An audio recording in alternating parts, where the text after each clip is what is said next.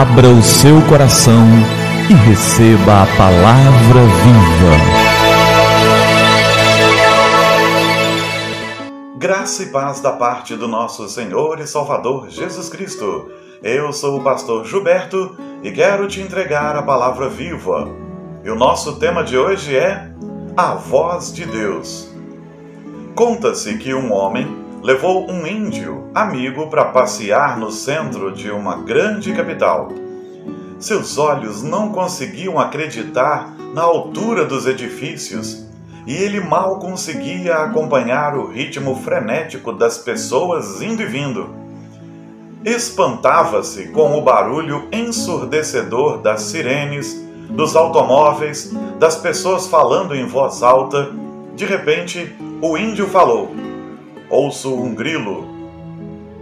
O amigo, espantado, retrucou: Impossível! Ouvir um inseto tão pequeno nessa confusão?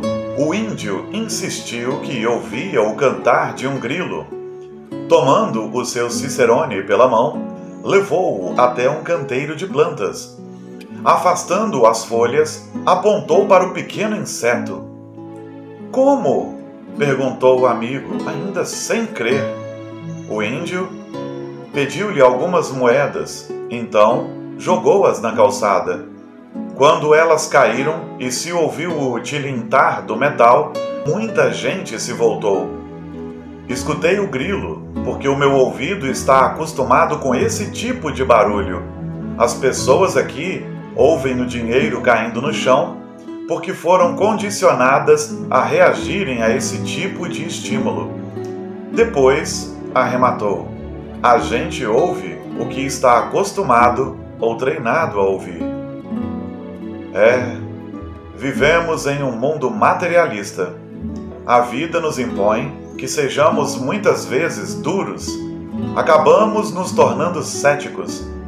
A voz de Deus não é ouvida senão por aqueles que têm o ouvido sensível.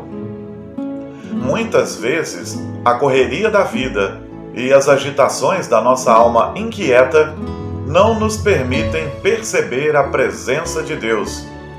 Treinamos os nossos sentidos para reagir apenas aos impulsos da sobrevivência, mas há realidades que só se percebem com o espírito.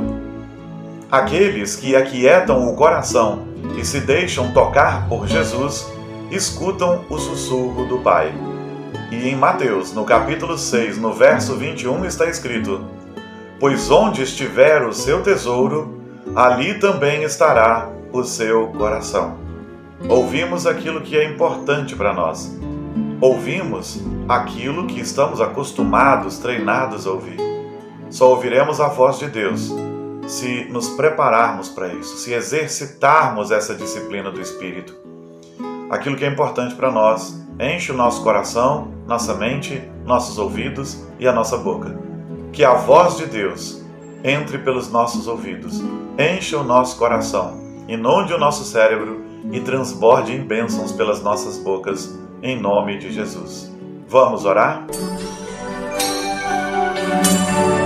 É tempo de falar com o Senhor do universo. Pai querido, obrigado pela tua graça e pelo teu amor.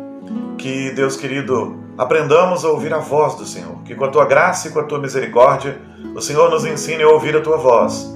Oh, Senhor, que de fato nossa boca seja uma fonte de bênçãos e nosso coração seja transbordante da tua voz e da tua palavra, em nome de Jesus. Amém. Amém. E que a palavra viva transborde em seu coração.